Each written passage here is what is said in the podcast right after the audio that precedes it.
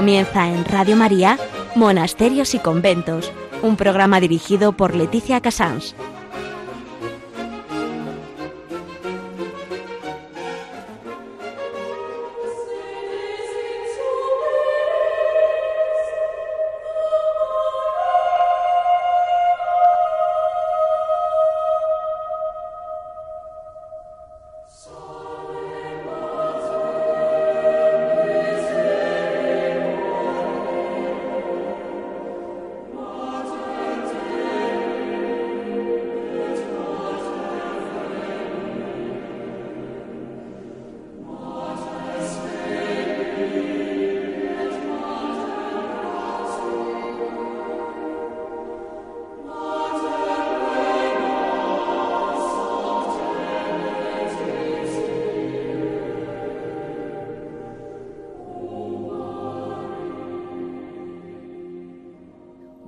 Buenos días a todos ustedes. Son las 11, las 10 en Canarias. Estamos en Radio María y comenzamos monasterios y conventos.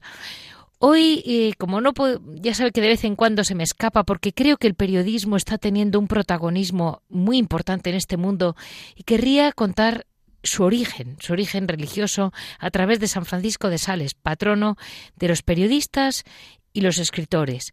En Noticia vamos a hablar de una de las producciones modernas, mm, de gente que está metida en televisión, en producciones absolutamente coordinadas con la Iglesia, con la tradición católica y al mismo tiempo eh, siguen, siguen el paso de decir el periodismo tiene que seguir para adelante con buena intención. En historia hoy tenemos eh, el privilegio de poder hablar con la Madre Pilar eh, Mm, abadesa de las benedictinas de San Salvador, eh, de en Palacios de Benaver, en Burgos. Ella nos va a hacer un resumen eh, de todo. Voy a ir un poco de la mano de ella, porque es una persona que he encontrado que, aparte de ser una gran religiosa, seguramente, me va a saber guiar mm, tanto por el monasterio como por sobre todo la vida interior que llevan las benedictinas. En Piedras Vivas, como siempre, les digo que es una sorpresa lo que más o menos me cuente Javier Onrubia, que siempre tiene mano libre en este programa, que es un trocito suyo. Así vamos a dar paso a San Francisco de Sales.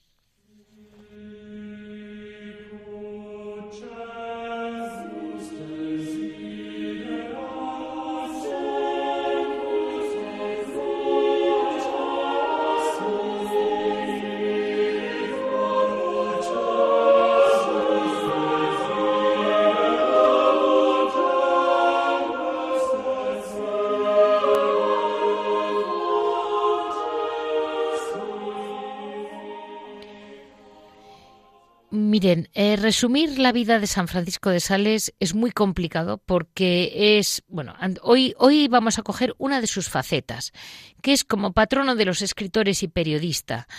Em, pero bueno, fue, pues, como dijo mm, el Papa Pablo VI, predicador, polemista, misionero, obispo, escritor, doctor, eh, director espiritual, fundador del monasterio de la Visitación. Vamos, eh, tiene tantas facetas que mm, hoy solo me quiero detener en su faceta como periodista. Él no fue un periodista en el sentido actual, no dirigió un periódico, no se sentaba en una mesa de redactor, no quiso llamar la atención, no. Eh, no hizo ningún servicio, em, pero entonces, vamos a la pregunta, ¿y por qué entonces esa elección? Eh, pues eh, está muy, muy detalladamente explicada en la encíclica Rerum Omnium, en, un documento por el cual en 1923 Pío XI le proclama como patrono de los periodistas y contesta esta pregunta. Dice, mm, desde que eh, los heréticos simulaban no escucharle sus predicaciones, Francisco de Sales decidió refutarles los errores a través de hojas sueltas, redactadas en dos predicaciones, distribuidas como circulares mm, para ser copiadas, que iban pasando de mano en mano y las metía debajo de las puertas. Bueno, eh, él lo que tuvo muy claro, eh, una de sus grandes facetas fue estar en zonas en que los calvinistas estaban, digamos, comiéndole terreno a la verdad, vamos a ser claros. No es cuestión de luchas de unos y otros, sino eh, visiones equivocadas de nuestro Señor. Y él dijo, esto no, es una cuestión de ir a la fuerza, Esto es cuestión de convencer. ¿Y cómo se convence? Pues eh, desde el corazón de cada hombre. Y empieza, aparte de grandes homilías que tiene, grandes explicaciones, él mm, iba em, escribiendo estas notas que le cuento, eh, pequeñas cartas, pequeños mensajes que hacía que se copiaran y se repartieran. Y la realidad es que tuvo un éxito inmenso. Llegó a ser eh, un, realmente brillante, porque claro, cuando la gente empezaba, a, lo leía, se le movía el corazón y empezaba a querer buscar la verdad, acudía a escucharle porque ya era obispo. Eh, él no paró nunca, por eso también es patrono de los escritores, porque tiene grandes libros de espiritualidad. Pero aparte de los grandes libros de espiritualidad que estaban dirigidos, entre comillas, a los que ya estaban con él, eh, lo que fue muy brillante fue cómo supo utilizar eh, la palabra, el escrito, como un instrumento de salvación para su pueblo.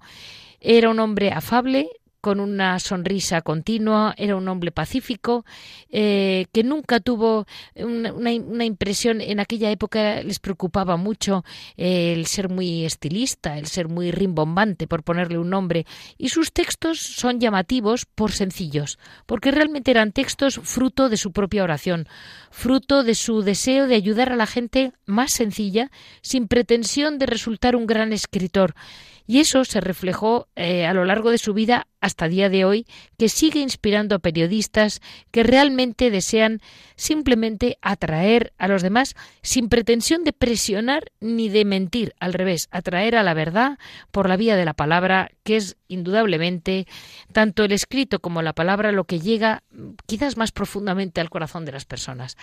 Eh, así vamos a ir, mm, vamos a dar paso a saber en qué se va traduciendo, porque él no sabía que iba a haber televisiones, pero los periodistas de hoy sí lo saben. Ahí vamos.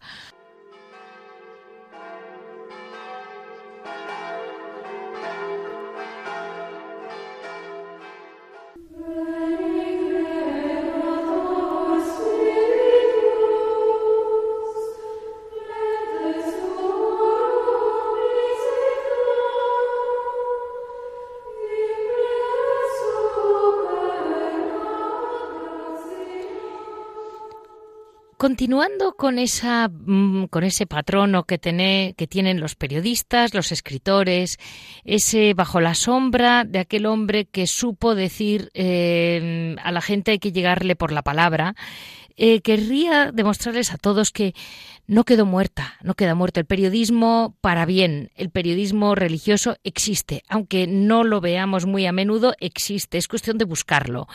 Y ahí tenemos, por ejemplo, mm, hoy va a hablar con nosotros mm, Rubén, que realmente mm, desde la, desde la página que se llama Confía Producciones y Comunicación, él va a saber exactamente explicarnos cómo se es hoy en día un periodista, pero no amarillo y malévolo, sino para bien.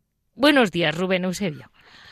Hola, ¿qué tal? Muy buenos días. Muy buenos días. Mira, yo te quería preguntar, tú como periodista profesional, como persona que ha trabajado en medios como televisión, básicamente, eh, ¿cómo has llegado a la ilusión de decir, pues oye, yo es que quiero comunicar lo bueno? bueno, pues sí, fíjate, bueno, pues todo, todo es un poco el destino, ¿no? Que no sé si el de ahí arriba ha ayudado un poco, seguro que sí. Seguro. Eh, eh, bueno, sí, yo mi trayectoria profesional ha sido fundamentalmente en radio y televisión.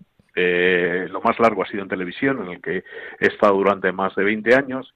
Y luego, como digo, un poco por, por casualidad, conozco a una persona que, que bueno, que es muy bastante conocida en este medio en el que nos movemos ahora, que es el religioso, ¿no? como es Normin Saiz, eh, que es gerente y gestora de, un grupo empresarial y, que me ofrece ¿no? Eh, pues eh, emprender un, proyecto pues pues muy ilusionante no como es la creación de una de una agencia de comunicación integral y una productora audiovisual en el que, o sea, eh, destinada principalmente a instituciones religiosas, en todos sus ámbitos, ¿eh? en todo la labor y el trabajo que desarrollan este, estas instituciones religiosas.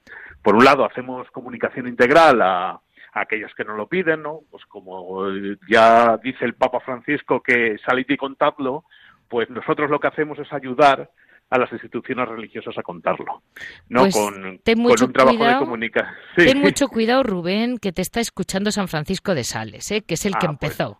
Ten mucho Bueno, cuidado, es- que es- estamos es bajo su mirada. es amigo nuestro y nuestro patrono, así que seguro que nos echa una mano. Eh, sí, eh, hacemos, como digo, esta, esta ayuda a las instituciones eh, con nuestros servicios de comunicación integral, tanto online como offline, ¿no? Sí, Y luego, por otra parte, hacemos el desarrollo de formatos audiovisuales y dentro de ese desarrollo de formatos audiovisuales, pues hemos estamos en plena producción de una serie eh, documental entrevista eh, que se llama Conventos, que Sí. no tiene otro objetivo que mostrar y enseñar cómo es la vida contemplativa, algo que, que, conoce muy poca gente, sobre todo la gente de ahí fuera tiene un concepto muy diferente de lo que es la vida de clausura y contemplativa, eh, puesto que creemos y tenemos un, un concepto de, de, pues, de esa monja seria que solo reza y que, y que es un poco oscura ¿no? y triste. Y bueno, con esta serie estamos descubriendo que es absolutamente todo lo contrario. sí, todo es lo increíble. ¿eh? Sí, es absolutamente increíble. Entonces, bueno, pues este, este formato de, del programa Conventos eh, nos está ayudando un instituto pontificio que es Claune, Sí, en el que dentro de sus estatutos está el, el fomentar eh, y, con- y dar a conocer este mundo de la vida contemplativa. Y bueno, pues estamos en pleno proceso de producción. Ya se pueden ver dos de, lo- dos de los capítulos. Enseguidita se va a ver, yo creo que en este mes estamos viendo el tercer capítulo, pues a través de nuestro canal de YouTube, que es el de Confía Producciones, y Vale. también a través de Mater Mundi Televisión, ¿no? Con Perfecto. tenemos un acuerdo y estamos pues en la difusión. Y invito a todo el mundo a que lo vea, porque es que va a descubrir cosas pues, pues muy diferentes a ese estereotipo que se tiene en un principio sobre la vida contemplativa. pues muchísimas gracias, Rubén Eusebio. Cuando termines, nos avisas, porque, porque seguiremos, seguiremos juntos, porque eh, esto da mucho de sí y no se acaban nunca. Yo solo te aviso que llevo muchos años y creo que me que- tengo cola. bueno, pues nosotros encantados y encantados de colaborar y de difundir pues pues esta esta vida tan interesante como Sí. es estas mujeres que, que que están ahí y están ahí por un motivo pues muy importante y, y- y que, y que invita a todo el mundo a que descubra de verdad. Pues muchísimas gracias mm, a todos y a ti muchísimas gracias por colaborar con nosotros. Eh, les comento que hemos hablado con Rubén Eusebio, mm, que lleva, vamos, es el, el el periodista profesional que lleva el peso y lo encuentran ustedes en la página www.confiaproducciones.com y ya lo han visto. Si quieren ver imágenes, si quieren conocer de un modo, digamos, fácil, bien transmitido seguro, ahí tienen eh, esta serie de conventos que acaba de lanzar.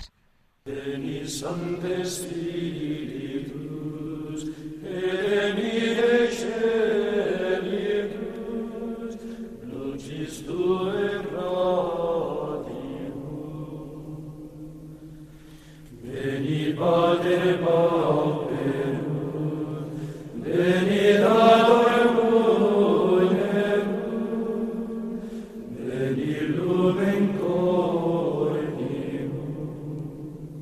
Muy buenos días a todos nuestros oyentes. Hoy vamos a hacer eh, en esta sección de historia y hora et labora como si fuera eh, más parecido a, lo que hacemos como mm, locus pacem, un paseo por el monasterio desde su historia, su presente, su realidad, eh, cómo lo viven de la mano de la priora, la madre Pilar, del monasterio de San Salvador en Palacios de Benaver, en Burgos. Eh, ella de algún modo mm, es la que la que me va dirigiendo a mí porque me hace mucha ilusión ir, ir con ella como hemos hecho en tantos programas eh, viviendo y viendo poco a poco cómo es la vida real de una benedictina y en, en un monasterio en que hoy yo solo pienso en el frío, pero seguro que ellas no tienen frío solo por el tono que tiene la madre. Vamos a ir adelante y ella nos va a ir ayudando. Muy buenos días, Madre Pilar. Hola, buenos días. Mire, lo primero de todo, ustedes son una comunidad pequeñita, grande. Mm, ¿Cuánto tiempo? Porque usted es la priora y, claro, es una familia. Abadesa. que en el mundo benedictino la superior es la abadesa, no pasa nada. Bien, bien. Que luego tenemos una priora, que es la segunda. Tiene razón. Las veces de la, de la abadesa cuando estamos fuera, cuando estoy fuera. Vamos, que no le ponemos la mitra de milagro. No, no, no, no. no. y, dígame, eh, madre, eh, la comunidad, ¿cuántas son en este momento? Pues mira, somos un grupo de 11 monjas. Sí. ¿eh? Mm, somos como el colegio apostólico, una comunidad apostólica, ¿no? que, nos hemos sentido llamadas por Dios pues, a vivir nuestra fe en, en, comunidad, en la vida monástica, ¿no? Y tratamos de poner en común pues lo que somos, lo que tenemos, nuestros dones y también nuestras carencias. Pero lo maravilloso es que nos hemos embarcado juntas en la aventura del seguimiento de Cristo. Eh, la verdad es que usted me comentaba hasta cómo realmente mm, su camino es buscar a Cristo y seguirle. Y ustedes no, no parece usted precisamente una persona que haya entrado sin estudios, porque me comentaba que muchas de ustedes o varias son chicas que, que han optado realmente muy voluntariamente por la vida, por seguir a Cristo, como benedictinas. Sí, sí, bueno, eh, no es que todo el mundo que haya entrado al final sea eh, universitario, pero, por ejemplo, yo sí que estudié la carrera de Filosofía y Letras, la rama de Historia Moderna, y bueno, después de hacer la carrera y de experimentar unos años el tema también del tema laboral y, de, viajar, pues descubrí que mi vida estaba vacía, eh, que a pesar de que tenía todo lo que podía tener una chica normal con esa edad, pues sin embargo había un vacío eh, muy grande en mi corazón que, que solamente con eh, el, encuentro con, el Señor, con Jesús, fue lo que dio sentido a, ese vacío. Y, madre, ¿qué encontró usted en San Benito y en un carisma benedictino tan antiguo, pero al mismo tiempo tan actual? ¿Cómo, qué, qué, es lo que encontró? ¿Qué es lo que nos puede explicar que, que a todas les hace seguir vivas?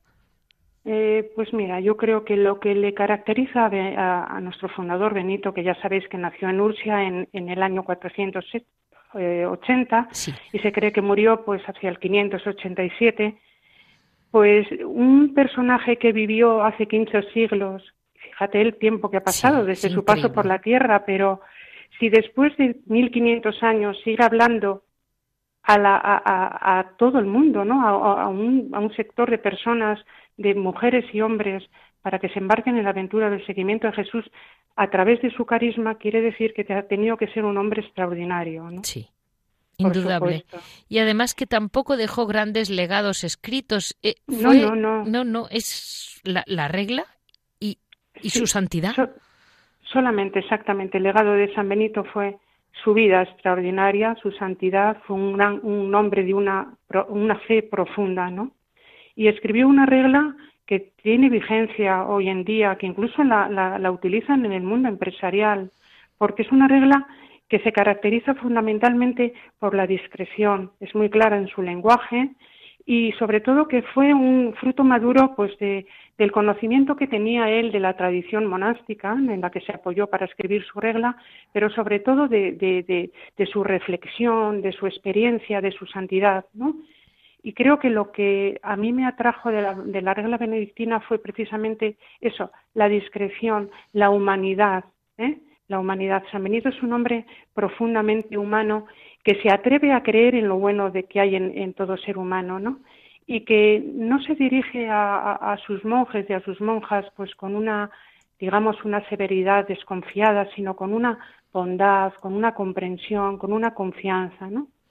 y es mensurado y no exige, no nos exige en exceso. ¿Por qué? Porque lo primero es que él conoce perfectamente su debilidad, porque también es humano. Claro. Y eh, cuando uno conoce su propia debilidad, es mucho más indulgente y más comprensivo con la debilidad de los demás, ¿no? Él conoce las flaquezas y sabe que, que, son las mismas que las suyas y por eso es capaz pues de, de sanar, de alentar, de animar a sus hermanos, ¿no?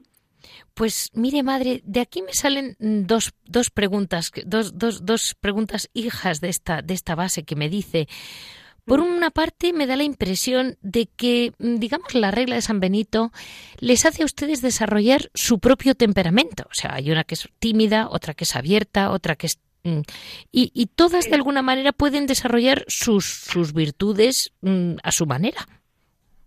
Sí, sí, por supuesto.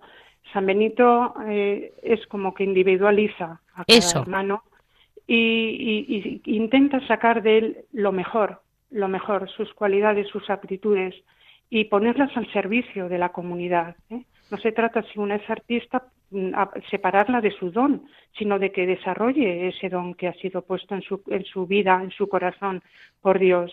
Entonces, es, es una persona que, que tiene una gran sensibilidad, una gran sabiduría para sacar lo mejor de cada uno y ponerlo, como digo, al servicio de, toda la comunidad.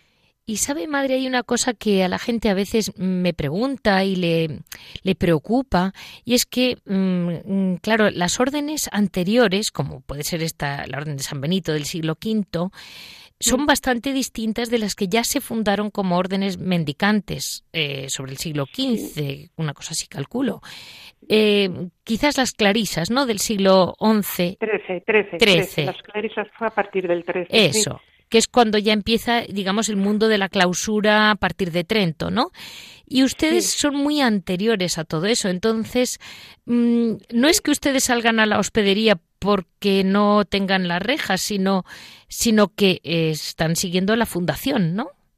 Exactamente, mira, nosotras, eh, aunque somos monjas contemplativas, no nos denominamos ni monjas contemplativas ni monjas de clausura, sino que nos denominamos, nuestra identidad es monjas de vida monástica. Vale. ¿Por qué? Porque nacimos dentro de esa tradición monástica que había antes de que nacieran, que como os he dicho bien, a partir del siglo XIII se fundaron ya las, diferentes órdenes, las carmelitas, clarisas, concepcionistas, que tienen su origen ya en, las órdenes mendicantes.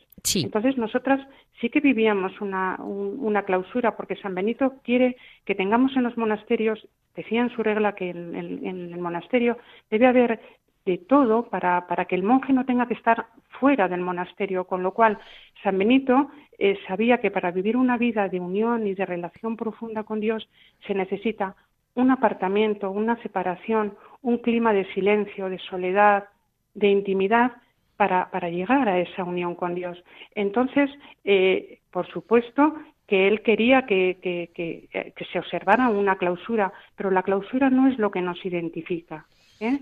propiamente, aunque vivimos una clausura. Nosotros, hasta el Vaticano II, vivimos la, clausura papal, que, bueno, que ya sabes que, que, bueno, que había que pedir permiso a los obispos, estaba regulado por el pastor de la diócesis, que había que pedir autorización para hacer salidas, ¿no? Sí. Nosotras, eh, cuando el concilio se nos dio la opción de adoptar otro tipo de clausura, que es la clausura constitucional, que es la que nos permite tener obras apostólicas de pequeño calado, o sea, pequeñas como hospederías, pequeños colegios, eh, guarderías.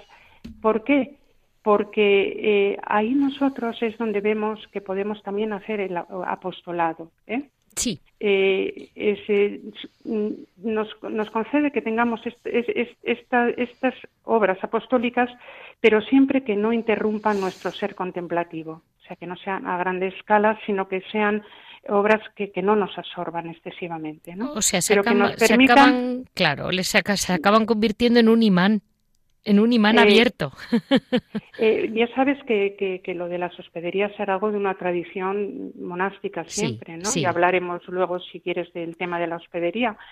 Pero eh, para nosotras las, las hospederías son fundamentalmente un, campo de apostolado y de evangelización privilegiado, ¿no?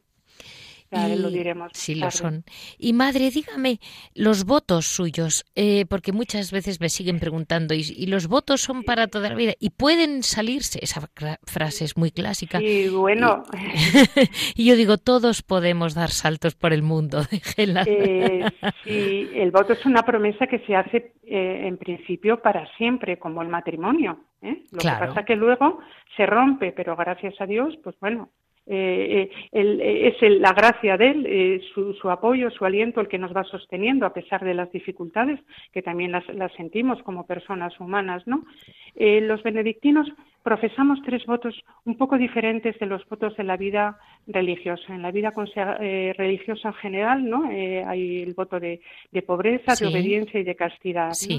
la vida benedictina profesamos tres votos. Es el voto de, de, obediencia, el voto de conversión de nuestras costumbres y el voto de estabilidad. ¿no? El voto de obediencia es el, que, coincide con los votos la vida religiosa. Quizá pues es, es, el que el que más eh, cuesta porque al final lo que inmolamos es lo más íntimo de la persona, ¿no? Que es la propia voluntad, ¿no? Sí, sí, desde luego. Que, que, para San Benito, eh, mira, San Benito se apartó de las tesis de, que había en, en aquella época de la tradición monástica, ¿no? que, fundamentaban mucho su crecimiento espiritual a través de unas tesis en la que hacían unas penitencias corporales, unos ayunos.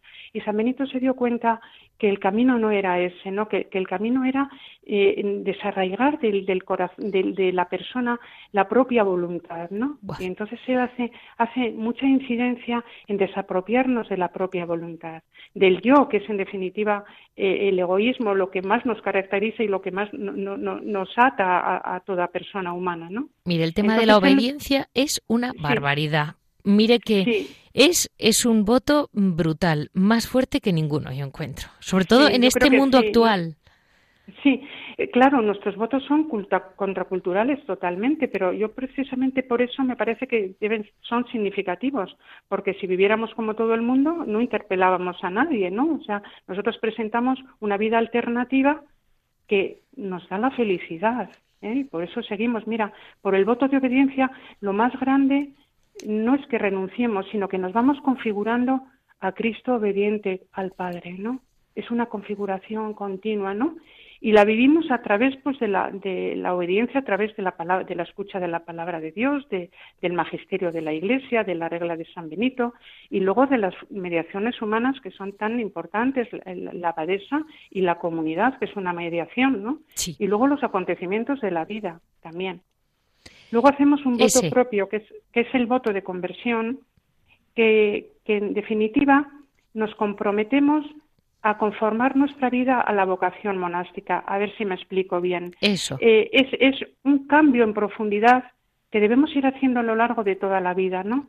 Se le pide al, al, novicio que va a profesar, pues que abandone, además de las costumbres mundanas que tiene porque viene del mundo, ¿no? Sí.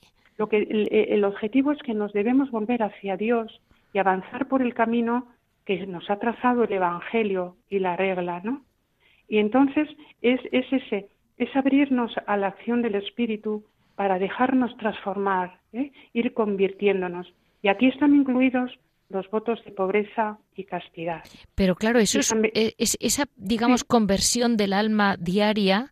Eh, es un voto, no es, no es que... Es un voto. O sea, no, no tienen vacaciones en su propio interior, en su corazón. ahí es, es, una tarea continua, de día a día, ¿no? Claro. Y, ese voto engloba los otros dos, el de pobreza y castidad, pues que no puede faltar en, la vida consagrada, ¿no? Pero de todos modos implica mucho esa, mm, ese machaque, con perdón, ese, ese, ir perfeccionándose uno, esa conversión buena de, que habla el Señor todo el tiempo, la verdad es como San Benito, es como que San Benito nos dice, bueno, no os durmáis en los laureles, o sea, no os acomodéis, hay que seguir caminando. La regla le caracteriza, la caracteriza un gran dinamismo, sí, ¿eh? un dinamismo. es verdad. todo el tiempo, levántate, anda, eh, corre, eh, o sea, lo que San Benito quiere es que caminemos, o sea, somos itinerantes, pero hay que caminar, hay que salir de sí mismos, hay que avanzar. aquí, madre, antes de seguir, le comento esta frase que comentamos, bueno, que le pregunté yo por teléfono sobre cómo San Benito decía, no te acuestes sin haber pedido perdón. Esa, esa frase de que es un toque de caridad fuertísimo. Sí, pero si me haces el favor, te voy a meter eh, voy a terminar con el voto de estabilidad. El tercer voto, sí, sí. Mm, porque es que es muy importante, porque además es específico total nuestro, ¿no? Es propio de la tradición benedictina. Y fíjate, prometemos pertenecer a un monasterio y nos vinculamos a una comunidad bien concreta, hacemos como una alianza con la comunidad en la que asumimos libremente pues los valores y las limitaciones. ¿eh? también eh, aceptamos la realidad presente y lo que y el porvenir, ¿no? La evolución futura que pueda tener la comunidad, ¿no?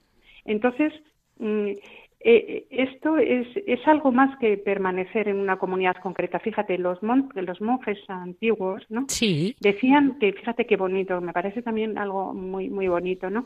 Que la estabilidad no consistía simplemente en permanecer eh, unidos, eh, eh, arraigados en una comunidad concreta, sino que le daba un toque más personal, más espiritual, que decía que, la estabilidad consistía en permanecer firmes cuando nos asediaban, nos asedian las tentaciones, ¿no? Uf. Vale. Eso me parece a mí que, eso también le da una raíz, ¿no? Sí, sí, desde no solamente es permanecer físicamente y afectivamente implicados con una comunidad, sino que lo traslada luego también a la vida personal del monje de decir, bueno, ojo, cuando te sobrevengan las tentaciones que te van a sobrevenir, permanece, o sea, permanece en el Señor, no, no, no, no salgas. Y, y los monjes antiguos lo, lo, lo, lo contextualizaban diciendo, no salgas de la celda, ¿no? No salga, permanece en tu celda, ¿no? Pero eh, fundamentalmente es la celda del corazón, ¿no? Sí, es que San Benito nunca se queda en lo externo, en ningún momento.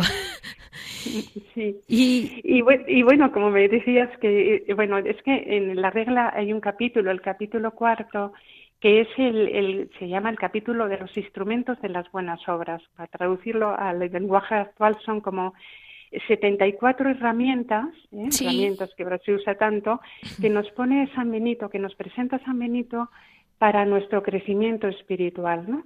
Y en la penúltima, la 74, pues nos dice que, que no debemos acostarnos, que no debemos, que no debe ponerse el sol sin que nos hayamos reconciliado con la persona, con, con la hermana con la que hayamos tenido algún, algún, algún roce, algún encuentro, ¿Por qué? Porque él conocía la debilidad humana y sabía que, aunque estamos en un camino mm, de, de, de, santidad, de, conformación con Cristo, pues somos muy limitados todos, ¿no? Todos. Y sabemos que, que, la convivencia es, es, difícil, ¿no? Y entonces él dice, bueno, no, no, no vayamos a, a, a, acostarnos a descansar con un corazón no reconciliado, ¿no? Eh, para que mañana, al día siguiente, nos levantemos como que sea un nuevo día, un nuevo amanecer en el que no arrastremos los retazos del día anterior, ¿no? Y siguiendo con el idioma actual, escoger la enfermedad a tiempo, Exactamente. una pequeña reconciliación se hace. Ya cuando aquello se acumula y el corazón propio la va agrandando donde a lo mejor no hay pasa nada, pero uno se inventa en esa noche lo que da de sí esas noches, Dios mío. Exactamente. Sí, sí. Pero mira, terminan los instrumentos con otra frase que a mí me parece mucho más maravillosa, puesto que, que va diciendo en todos los instrumentos pues que no devolver mal por mal, no ser soberbio, hacerse ajeno a la conducta del mundo. Bueno, dice muchísimas cosas pero ahí es donde eh, eh, veo yo que es eh, la sensibilidad, la, sabiduría de San Benito y al final dice, no desesperar nunca, jamás de la misericordia de Dios, ¿no? A pesar de que somos limitados, estamos envueltos, acogidos en esa misericordia de ese Padre que nos quiere, que nos perdona, que nos ama, ¿no? Ya me parece, me parece maravilloso, ¿no? Sin duda ninguna. Y un último detalle, bueno, detalle, un último, los pilares de su vida, que son mm. esa oración, esa lección divina y ese trabajo que tan claramente diseñó mm, San Benito en lo que nosotros hemos acoplado como una parte del programa, pero realmente la frase es de él, el ora et labora. Eh, e, ese orden del ser humano, esa capacidad de, de, realmente no desequilibrarse en ninguno de los sentidos, no alocar, porque en aquella época fue muy moderno. Pues sí, sí. Mira, y la estabilidad, el voto de estabilidad, fíjate, en un, en un mundo de, de, migraciones, porque estaban migrando los pueblos bárbaros, él, él, él fue totalmente contracultural y dijo, no, no, eh, yo quiero que los monjes vivamos en un sitio concreto, o sea que que sí, que él fue muy sensible a, lo que acontecía a su alrededor y por eso eh, eh, pues dio estos, estas normas, ¿no? Mira, como me decías, bueno, nuestra vida fundamentalmente está centrada en la búsqueda de Dios, en comunidad, eso es importantísimo, en comunidad. seguimos a Cristo por el camino del Evangelio, según un fundador que es San Benito, ¿eh? con una regla que, en, definitiva pues es, un compendio sencillo y, vivo del Evangelio, porque la regla está atravesada transversalmente por la Sagrada Escritura. el, Evangelio aparece claramente, es cristológica, realmente cristológica. Y entonces para nosotras la búsqueda de Dios es lo esencial. Yo te diría que es como la clave que, que explica y que justifica nuestra vida, ¿no? Y fíjate si, si San Benito lo ve claro que le dice al maestro de novicios en el capítulo 58 que eh, la maestra de novicias tenga sumo cuidado en observar si la novicia busca de verdad a Dios. Ese es el criterio. Si tiene defectos ya los irá limando, pero que haya una, un, un, un, deseo, una clara, eh, un, un, deseo grande de buscar a Dios, ¿no? ¿Y cómo buscamos a Dios? Pues atraídas por el misterio que se nos revela en Jesús. Pues fuimos seducidas por, por, por, un rostro y, y, queremos encontrar este rostro, buscar ese, eh, eh, Jesús Jesús, Dios, e, es la pasión de nuestro corazón y, la alegría de, la comunidad, ¿no? No se preocupe que se le nota, madre. se le nota un poco, ¿eh? como te decía, es que soy un poco vehemente. no, es que se le escapa, se le escapa. Cada vez que habla de Dios se le escapa un poco, ¿eh? es que estoy muy enamorada de mi vocación. Realmente cada día me, intento enamorar de, Jesús de una forma nueva. Lo intento, por lo menos, ¿no? y bueno, a lo mejor se trasluce, ¿no? Lo, tiene eh, claro, lo tiene claro. Y San Benito, no se preocupe que yo creo que puede estar tranquilo, ¿eh? Con usted. Sí, Por lo menos en el intento.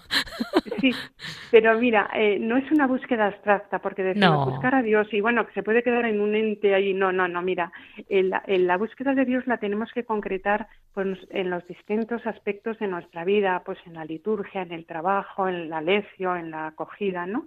Y por eso, pues nuestra, los pilares de nuestra vida pues son la oración, la lección divina y el trabajo. Sí. Eh, como te decía, que la búsqueda de Dios se, se vertebra fundamentalmente en la liturgia. Eh, yo creo que es el, el, servicio que podemos los monjes y las monjas ofrecer a la Iglesia y al mundo de hoy. La evangelización está eh, en, en, la liturgia, ¿no? Y es la principal, la principal tarea de la comunidad. Fíjate lo que dice San Benito también, no anteponer nada a la obra de Dios. Y le dice a la abadesa que organice de tal manera la vida del monasterio que el oficio quede salvado, o sea, que la celebración del oficio, o sea, no, no, no sufra pérdidas, ¿no? Hay que organizar de manera que sea lo primero, lo primero Dios, ¿no? Pues así nos quedamos, madre. Vamos a dar paso a, nuestra parte de hora de labora, que es eh, teniendo siempre a Dios como norte, mm, su trabajo.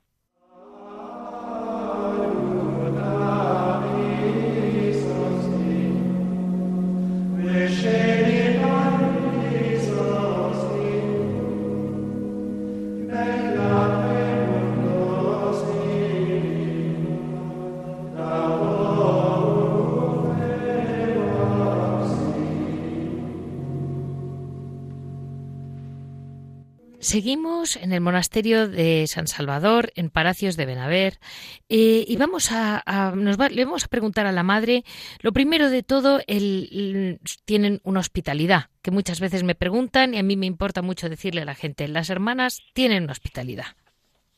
Sí, mira, mm, la acogida, mm, la acogida ha sido siempre pues un elemento muy importante en la tradición benedictina, ¿no? Sí. Todos los monasterios pues tenían hospederías en las que acogían pues a, los pobres, a los peregrinos, era una gente que, que, a los itinerantes, ¿no? Y hoy siguen teniendo una gran actualidad, pues eh, eh, siguen llegando a nuestras casas gente quizás no con esa pobreza material que había eh, en aquellos tiempos, ¿no? Sí sino con pobreza sobre todo espirituales. Sí, desde y, luego. Y, mira, nosotros sentimos la acogida, la, acogida como el cauce más visible de nuestro amor, pues abierto a toda la humanidad, porque eh, nosotros mm, vivimos la acogida no, no, no, no, para nosotros la acogida no es simplemente alojar a unas personas en nuestra hospedería, no, sino abrir nuestra comunidad a, a hermanas y hermanos para que compartan con nosotras pues el pan material de la mesa, el pan de la palabra y sobre todo el pan de la Eucaristía, ¿no? Sí. Eh, me parece que, que es uno de los servicios que puede hacer hoy más importantes el monacato. ¿Y por qué digo esto? Pues porque en los monasterios se ofrecen eh, unos espacios y unos valores que necesita el hombre, el hombre de hoy, aunque muchas veces no sea consciente. Para llegar a la plenitud humana, ¿quién no necesita un momento de, interioridad, de reflexión, de encuentro consigo mismo, de encuentro con Dios, de silencio, de paz? Todo esto lo ofrecemos los monasterios. Y madre, las, ¿las conocen en la zona? Mucho. Bueno, nosotras somos, somos muy conocidas, la verdad que sí. Porque no lo digo porque nuestra hospedería em, funciona muy bien y vienen gente mm, mm, lo mismo de Sevilla que de Las Palmas que de Madrid, o sea, hay una afluencia de gente de todos los lugares y, la verdad que somos conocidas. Y luego tienen ustedes una, una romería que me han dicho por los pueblos de Burgos que todos le conocen al Cristo de los Ojos. Bueno, es que nuestra joya, y el guardián de nuestro, de nuestro monasterio y de nuestras vidas, pues es el Cristo de los ojos grandes, ¿no? los ojos abiertos. Es un Cristo románico precioso del siglo XI, uno de los mejores románicos, que es inmenso, tiene más de cuatro metros de altura, con unos brazos enormes, con un rostro sereno y es un, ya te digo que es el, guardián de nuestra comunidad y nosotros también le cuidamos a él, ¿eh? nos cuidamos mutuamente. Y, bueno, eh, es un Cristo que, que atrae mucho eh, porque mm, nos invita a, la gente que lo contempla y a nosotras mismas nos invita pues también a ser mm, mujeres de brazos abiertos, de acogida, de paz, de serenidad, de amor, de compasión, que es lo que expresa él, ¿no? Y la verdad es que es muy conocido en el pueblo, por supuesto, hay una gran devoción, pero también en los pueblos limítrofes, ¿no? Y vienen mucha gente. Dicen que ha concedido muchos favores, no vamos a hablar de milagros, pero favores. Mire, madre, le voy, a decir, le voy a decir la verdad. La radio es como es. Hoy se me acaba, pero pero dejo pendiente a nuestros oyentes y a usted porque esto continuará, porque este monasterio da muchísimo de sí, tiene una historia preciosa que en historia otro día vamos a hablar específicamente de la historia del monasterio y de lo que irradia, porque hoy hemos hablado mucho del corazón, que late dentro, que es lo mm. más importante. Pero es verdad que la gente conoce poco, eh, pues eso, el, el, valor de nuestros monasterios, que es espiritual siempre, pero, pero cómo el Señor ha permitido que se construyan y se desarrollen esos monasterios con esa mm, belleza y esa historia tan particular que es como mini historias propias que tienen ustedes escritas, que tienen ustedes guardadas y que realmente mm, son impresionantes. Y mire, madre, yo mm, se me parte el corazón de tener que dejarla porque me quedaría con usted. Y mis oyentes seguro que también, todos los suyos. Bueno, bueno, para mí ha sido también muy agradable, ¿no? Tener eh, Sepa usted que luego la gente mm, nos van conociendo poco a poco y, ya verá usted como al final eh, más de una voz eh, se alzará en favor de las benedictinas. Pues hasta otra ocasión en que la vuelva a llamar, Madre Pilar. Y pues muchísimas muchas gracias. ¿eh? Hasta luego. Hemos hablado con la abadesa del monasterio de San Salvador, de Palacios de Benaver, realmente una gran, gran abadesa que hoy en día tiene mucha responsabilidad y que además está pues con ese peso que supone hoy en día eh, ser el pastor de toda una familia que puede ser grande y, no solo por ella, sino todo un conjunto de mantener viva una regla, todo lo que supone hoy en día eh, mantener el verdadero lugar de unas mujeres que han dado su vida por San Benito en el mundo.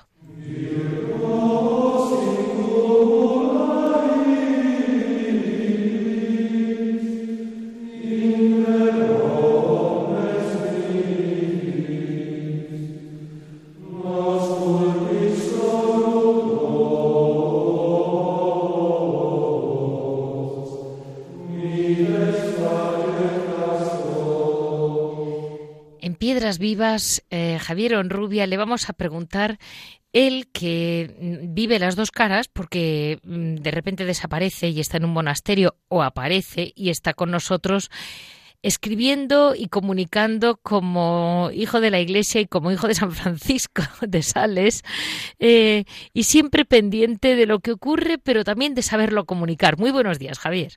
Buenos días, Leticia, ¿qué tal? Pues mira, aquí estamos una mezcla entre la vida monástica combinada con, con este patrono de los periodistas y escritores que nos rodea. Mm, yo te descubrí por escrito, yo te descubrí por un artículo. Eh, como San Francisco de Sales empezó con sus articulitos. Eh, eh, está claro que tiene marcha. Sí, bueno, a mí me gusta escribir desde hace mucho tiempo, entonces, bueno, creo que que es un, bueno, una cosita que, que no hago muy mal, entonces pues me gusta ponerlo al servicio de la vida monástica y contemplativa. Y bueno, me entretengo mucho y creo que bueno, que pongo mi, mi granito de arena, ¿no?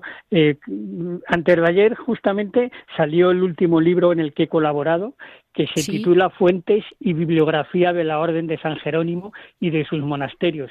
Son casi 400 páginas en el que uh. eh, se ha recogido pues todo o casi todo casi todo, no todo, no es imposible, lo que se ha publicado eh, sobre la Orden de San Jerónimo, sobre sus monasterios, sobre sus monjes, sobre sus monjas, ¿no? Entonces, es un, un libro para estudiosos, pero también para ver la riqueza de esta, de esta queridísima orden y una orden tan española como es la Orden de San Jerónimo, ¿no? Entonces, es un, es un libro que sale eh, publicado por las fraternidades jerónimas y sale dentro de los muchísimos actos que se están llevando a cabo este año por el 1600 aniversario de la muerte de San Jerónimo, ¿no? Entonces, pues hemos querido que sea una, una pequeña contribución, ¿no? Y para aquellos estudiosos que quieren que quieren profundizar en lo que ha significado, significa y significará para España la, la Orden de San Jerónimo, pues bueno, hemos hemos sacado este libro, mm, nos hemos divertido mucho porque hemos estado buscando en bibliotecas, monasterios, archivos y la verdad es que se estudia toda la orden desde la pintura, la escultura, la música, la liturgia y por supuesto lo más importante para nosotros que es la espiritualidad, ¿no? las piedras vivas y las vidas de los monjes y las monjas y por supuesto como figura descollante dentro de la orden eh, en, nuestro tiempo, contemporáneamente la Madre Cristina de, de Arteaga entonces, pues hay un capitulito dedicado a ella y un capitulito dedicado pues a toda esa legión de monjes y monjas, ¿no? Que han dado tanto realce a nuestra querida Orden de San Jerónimo, ¿no? Entonces, pues es un es un libro que yo creo que va a hacer bien. ¿Y dónde lo venden?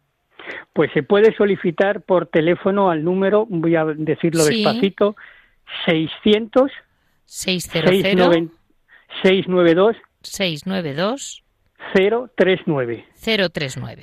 Ahí se puede, se puede solicitar y, bueno, cualquier persona que esté interesada no solamente en la Orden de San Jerónimo, sino en la vida, en la vida monástica, pues es un libro que, que yo creo que viene a llenar un hueco muy importante y un vacío que había sobre lo que se llama bibliografía, pero que es al final es un catálogo de lo que se ha publicado, pero como la orden tiene esa riqueza tan grande y ha habido monjes que se han dedicado pues desde la desde la relojería hasta la arquitectura, o sea, todas las facetas del saber humano, ¿no? Y por supuesto de, la espiritualidad, pues es bastante bastante interesante, se lee se lee muy bien y bueno, pues es un granito de arena como decía para los 1600 años de la muerte de, San Jerónimo. El autor constas como tú, ¿verdad, Javier? Eh, bueno, somos tres autores, eh, Javier Onrubia, Fernando Pastor y Luis Bus, que cada uno nos hemos dividido en una parte del libro, porque son, eh, hay varios especialistas, son, ellos son especialistas, por ejemplo, en el, en el, en el Escorial, en Lupiana, en monasterios, ¿no? Yo soy más especialista en, en, monjes y en espiritualidad. Entonces hemos hecho un trabajo, yo creo que, que bastante, bastante interesante porque facilitamos el trabajo a mucha gente que está como nosotros buscando, ¿no? Entonces nos gusta un poco abrir caminos, ser pioneros y decir todas las dificultades que hemos tenido nosotros, pues que no lo, no lo tengan los que vienen detrás. Pues mira, Javier, yo termino también diciéndoles a nuestros oyentes que también facilita al pueblo español en general, a quien tenga el más mínimo interés histórico, a entender la historia de España. Porque es que si no se entiende la vida de los monasterios, nos estamos quedando muy cortos. La Madre Pilar priora del monasterio de Palacios de Benaver, nos contaba la importancia que tuvo que San Benito. Fue el primero que dijo, no, no, nos quedamos aquí fijos, no migramos por Europa. Eh, cómo se fue creando riqueza a raíz de la estabilidad que ella comentaba. Y así seguimos diciendo, si es que luego, a raíz de una estabilidad, se van creando oficios, se va creando vida, y luego cada, cada país y cada nación y cada carisma se desarrolla, pero es muy impresionante para entender bien la historia de España, lo importante que es entender la historia de nuestros monasterios. Estoy completamente contigo. Yo hace muchos años me acuerdo que cuando leía sobre el tema de la reconquista, cuando se reconquistaba un territorio, lo primero que se hacía era edificar un monasterio y los monjes enseñaban a las personas que iban a repoblar esa zona a trabajar la tierra, a que fuesen agricultores, ¿no? Entonces les enseñaban un oficio, les ayudaban, estaban con ellos, ¿no? Entonces el monasterio era el faro, era el centro de esa pequeña población entonces, evidentemente, si los monasterios se hace muy difícil, queda un hueco muy grande para entender una parte importantísima de la, de la historia de España, ¿no? Efectivamente, si los monasterios no acaba de, no acaba de entenderse porque no eran solamente el hora, sino como dice el lema benedictino, ora et labora, o sea, trabajar. Entonces, no solamente ya trabajar la tierra, sino la transmisión de la cultura con la copia de, manuscritos y eso. O sea, es una, es una obra tan descomunal que da pena que ahora haya gente ignorante que piense que eso no tiene nada, que no ha aportado nada a la cultura, pero no solamente a la cultura española, a la cultura europea. Y eso, eso no se puede olvidar y por eso hay que hacer todo lo posible para que no se olvide. Pues ahí nos quedamos, Javier. muchísimas gracias. A ti, como siempre. Una vez más, les recuerdo a nuestros oyentes que estoy con Javier Onrubia, colaborador fijo del programa, que tanto me ayuda porque tan de cerca lo vive y, como ven, se dedica a escribir libros en el poco tiempo libre que tiene. Así que muchísimas gracias, Javier. A ti, Leticia. Buenos días. Así hemos terminado el programa de hoy, lunes 27, con muchísimo, les agradezco mucho, mm, como siempre, a Javier Esquina, que ha estado conmigo colaborando y apoyando hasta el último minuto aquí de técnico, que aquí los hay que se nos da bastante mal la técnica. Y les mm, espero dentro de unos días. Ya saben que para cualquier comentario, cualquier duda, pueden comunicarnos en monasterios y conventos arroba. Les repito, monasterios y conventos arroba.